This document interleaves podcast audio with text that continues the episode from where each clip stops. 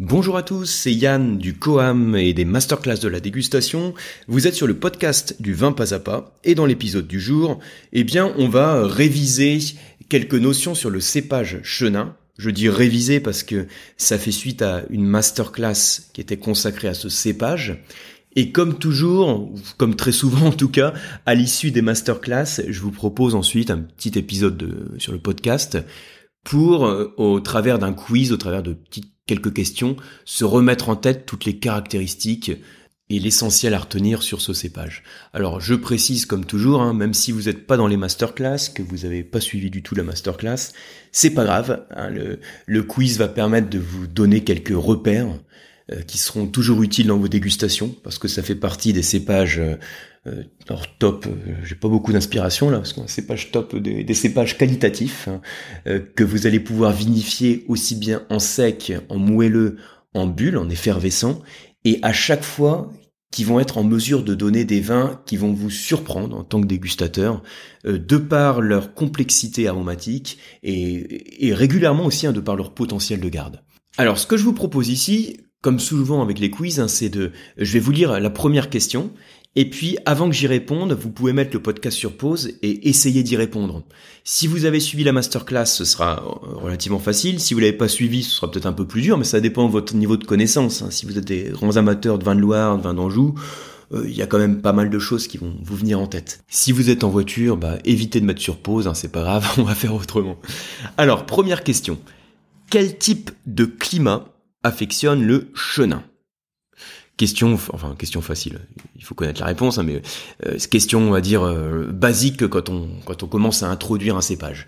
Alors le truc, si vous vous souvenez, j'avais parlé euh, de la classification Puglia, dont j'ai déjà parlé à d'autres reprises. Puglia qui est un ampélographe, qui a établi une classification des cépages en fonction de leur maturité.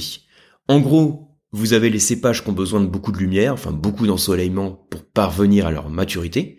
Donc c'est-à-dire c'est les cépages qui ont du mal à mûrir. Et puis de l'autre côté de l'échelle, vous avez les cépages qui mûrissent facilement, c'est-à-dire qu'ils n'ont pas besoin de beaucoup de soleil, euh, pas besoin de beaucoup de chaleur pour parvenir à leur maturité.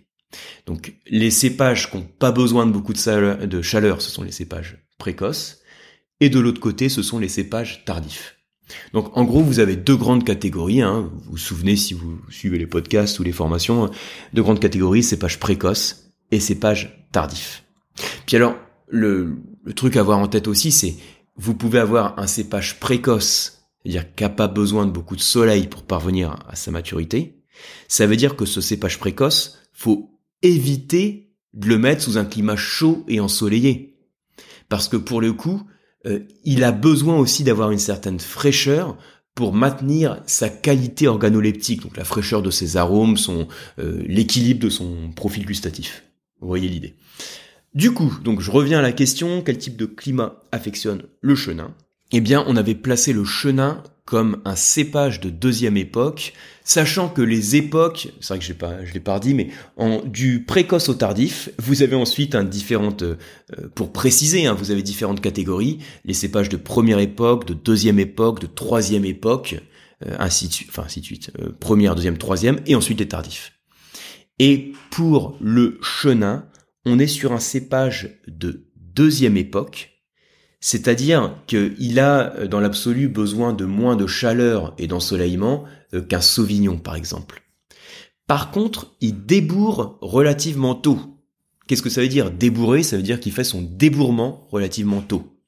Et si vous connaissez pas le terme, ça ne va pas vous aider beaucoup, mais ça veut dire que vous avez donc l'apparition de la bourre, c'est-à-dire ce, ce, petit duvet qui apparaît, c'est le bourgeon qui apparaît. Voilà, le bourgeon qui apparaît. Et quand le bourgeon apparaît tôt, le risque qu'on a quand on est sur un climat, imaginez un climat continental, septentrional, froid, eh ben, le risque c'est qu'on peut avoir des gels de printemps.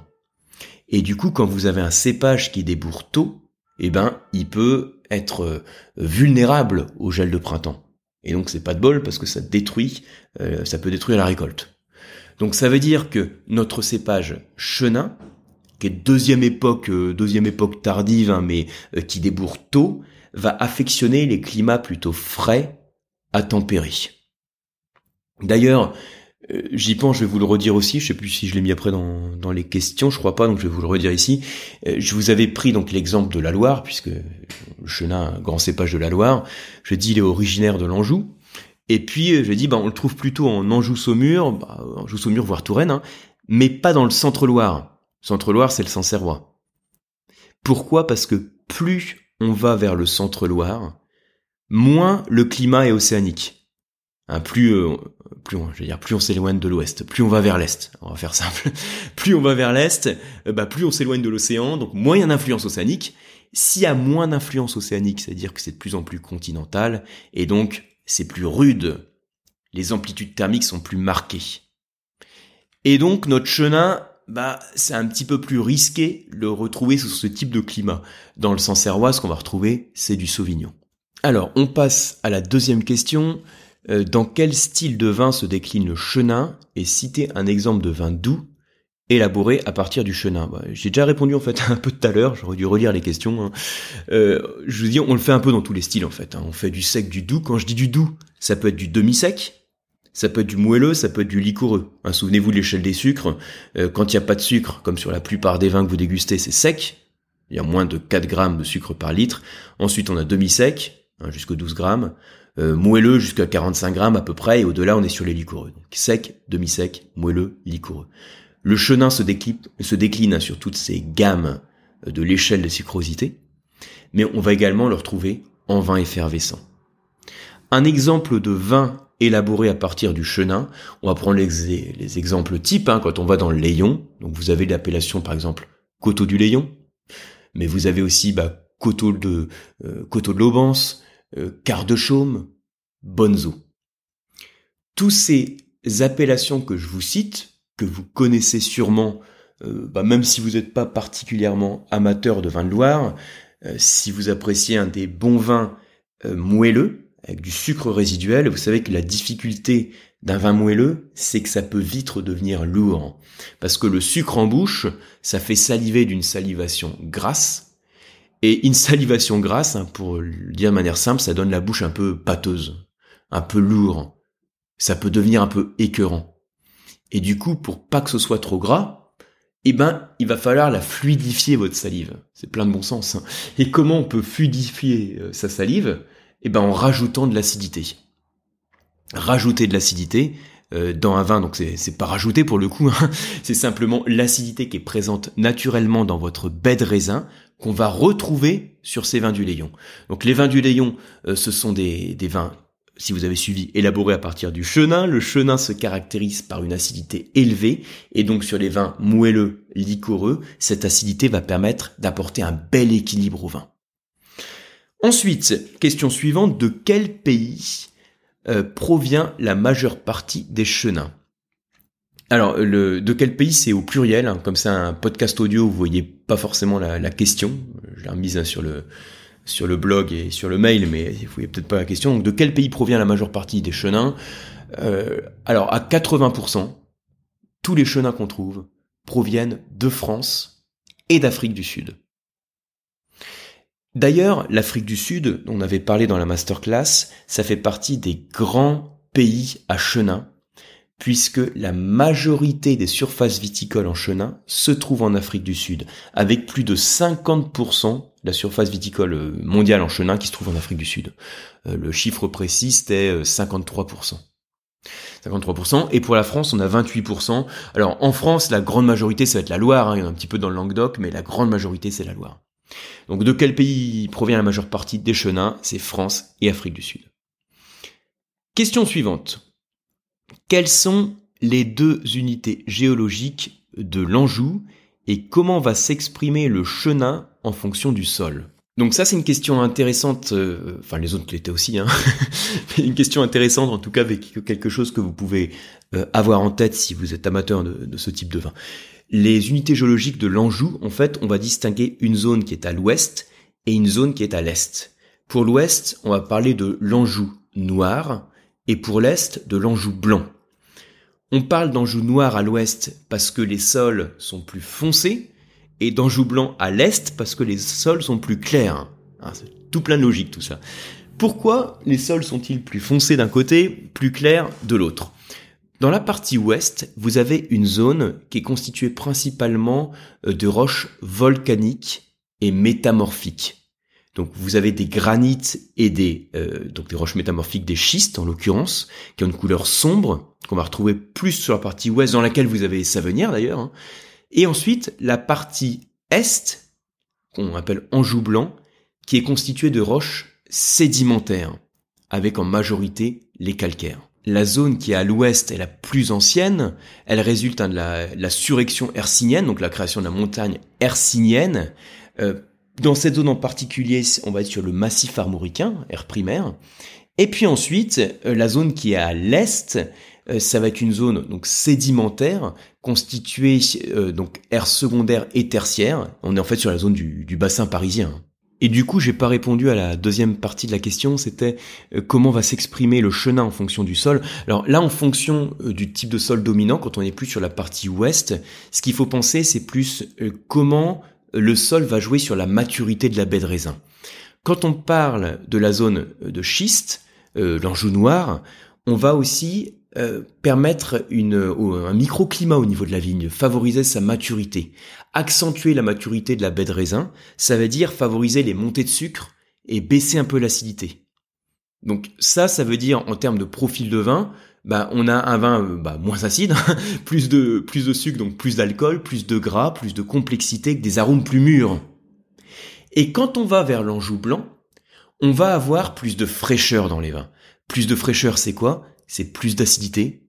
Euh, alors on pourrait dire plus euh, plus de finesse peut-être, plus de minéralité, mais alors plus de finesse, c'est peut-être tout de suite un parti pris quand on dit plus de finesse ou un vin plus lourd. C'est pas ça, c'est vraiment qu'on a deux expressions différentes. La partie en joue noir, euh, plus de gras, plus de rondeur, un meilleur potentiel de garde, euh, des vins aussi plus ronds, et la partie en joue blanc, des vins avec plus de fraîcheur, euh, des arômes qui vont plus justement partir sur des notes d'agrumes, de citron, de pamplemousse, et avec un petit peu moins d'alcool et d'onctuosité. Alors la dernière question, c'est comment évolue un chenin en vieillissant? Alors là, quand on demande comment évolue un vin, il faut toujours penser donc euh, euh, aux étapes de la dégustation. Donc visuel, olfactif, gustatif. Alors en général, euh, la partie visuelle, ça intéresse moins le dégustateur. On va plus s'intéresser à comment évoluent les arômes, comment évolue l'équilibre en bouche. Mais pour dans un souci de précision, on peut le faire sur les trois étapes. Comment ça évolue en termes de visuel? Bah, j'allais dire comme tout type de vin blanc. Quand le vin blanc vieillit, il s'oxyde. Quand il s'oxyde, on va avoir une évolution en termes d'intensité colorante et de teinte. Donc on va partir sur des notes qui vont être un peu plus soutenues, plus intenses, plus foncées, plus dorées on peut dire. Hein. Euh, et ensuite en termes d'arômes, ce qui est peut-être le, plus intéressant ici, on va partir sur des arômes de fruits plus mûrs, plus confits aussi, avec des arômes qui vont éventuellement évoquer un petit peu plus le fruit exotique, euh, la mangue, l'ananas, euh, ces arômes de fruits secs confits, hein, de, poires confites, d'écorce d'orange, euh, de miel. Donc on passe, l'idée c'est vraiment qu'on passe d'une certaine fraîcheur dans les arômes à du fruit qui va être plus mûr, plus confit, voire des notes de miel. Donc voilà pour ce petit quiz sur le cépage chenin. J'espère que ça vous a euh, permis d'en savoir plus sur le cépage, euh, de réviser si vous aviez suivi la, la masterclass, euh, que ça vous a donné envie de déguster quelques chenins. Donc faites un tour dans les vignobles de l'Anjou, puis si c'est pour que ce soit un plus rapide, faites un tour chez votre caviste et puis achetez quelques belles bouteilles. Il y a toujours moyen de se faire plaisir quand on aime les vins blancs avec une belle concentration aromatique. Alors je vous rappelle hein, que la prochaine masterclass qui sort à la fin du mois, alors là, on part sur quelque chose de complètement différent. On va aller en Espagne et on va aller plus particulièrement en Andalousie on va parler des principales appellations qu'on a en Andalousie. Alors, ça va pas être que sur le, pas, que sur le Reles, hein, ou Xérès, ou Chéri, comme vous voulez. On va pas que parler des Fino, des Amontillado, même si on en parlera, bien sûr, quand on parle de l'Andalousie. Mais je voudrais aussi vous faire découvrir des blancs et des rouges euh, plein de complexité, avec un vrai potentiel de garde, et issus d'une vinification classique, hein, par opposition euh, à la vinification du Xérès. Donc ce sera une masterclass qui sera complète et je pense que vous aurez moyen de vous faire plaisir et découvrir euh, pas mal de choses sur Andalousie, même si vous êtes déjà un peu spécialiste de, de l'Espagne viticole. Je sais qu'il y en a plusieurs parmi vous qui suivent les masterclass, qui sont de très bons connaisseurs de vin espagnol. Je ferai en sorte dans cette masterclass, comme toujours, hein, de sortir des sentiers battus pour vous faire couvrir, découvrir des choses euh, intéressantes euh, en tant que dégustateur. Donc voilà le programme masterclass. Donc comme toujours, hein, c'est sur le site masterclass-dégustation.com. Voilà pour ce petit podcast. J'espère que vous avez appris des choses. Et puis moi, je vous retrouve bah, sur un prochain podcast ou bien sur un prochain mail ou sur une prochaine formation. C'est toujours sur le site lecoam.eu pour suivre les cours d'onologie, aussi bien à Paris qu'à Aix-en-Provence ou à distance. Merci beaucoup et à très bientôt.